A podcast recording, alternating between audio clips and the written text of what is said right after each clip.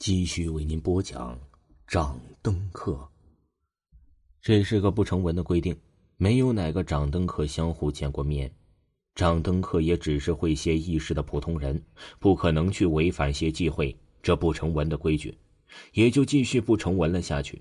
但凡事都有例外，就比如说这个灵者，那灵者见了其他掌灯客，老者却未回答我这个问题。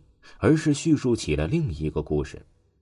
其实，掌灯客还有一个禁忌：掌灯者不能把灯让常人看到。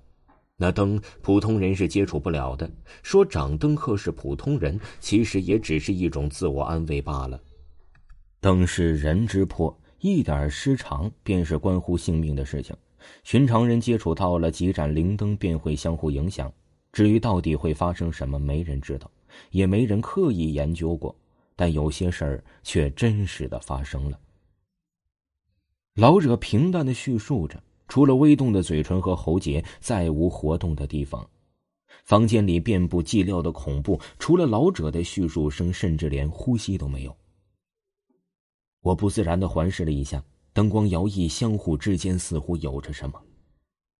发生了。老者又重复了一遍，眼里有些茫然。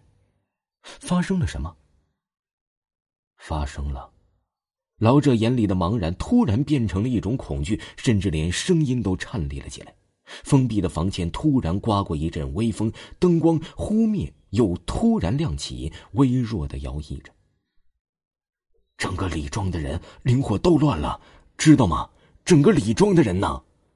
老者的情绪突然激动了起来，混乱的话语与之前所叙述的似乎有些不同，继而老者又茫然的沉默了。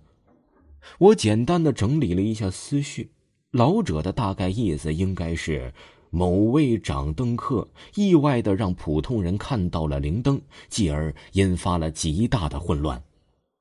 可是混乱的是什么呢？行尸走肉。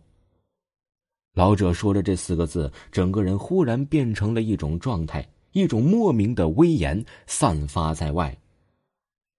整个村庄的人灵灯都乱了，你能想象到那种场景吗？灵灯不断的交换，甚至飞走，整个村庄都乱了。废掉？我追问了一句，老者却转头瞪了我一眼，犀利的目光和之前判若两人。但老者还是回答了我的问题。废掉了，懂吗？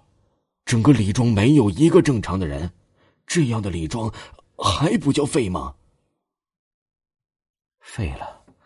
老者锐利的目光却突然又迷茫了起来，继而又转变了语气，说起李庄废掉的原因。还记得之前说过的灵者吗？我有些发愣。不太适应老者的转变，不过很快就反应了过来。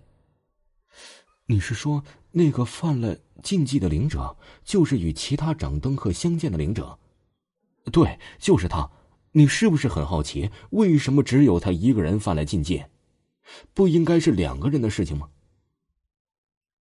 经由老者这么一提及，我忽然反应过来，相见本来就是两个人的事情。怎么可能只有一个人犯禁忌呢？可是，如果是另一个人死了呢？死了，嗯，另一个掌灯客死了，被那个灵者害死了。老者缓缓的说着，摇曳的灯光似乎又暗了些。其实，他没告诉你吧？我刚要发问，老者却又继续了下去。其实啊。让普通人看到灵灯的那个掌灯客，也是那位灵者。听众朋友，掌灯客还有下集，请您继续收听。如果各位听友呢还想要听鬼故事的话，可以听一下维华的另一部专辑，叫做《乡村鬼事》，维华讲民间鬼故事，非常的好听，是咱们这部民间鬼故事的二点零版本。喜欢的朋友一定不要错过哦。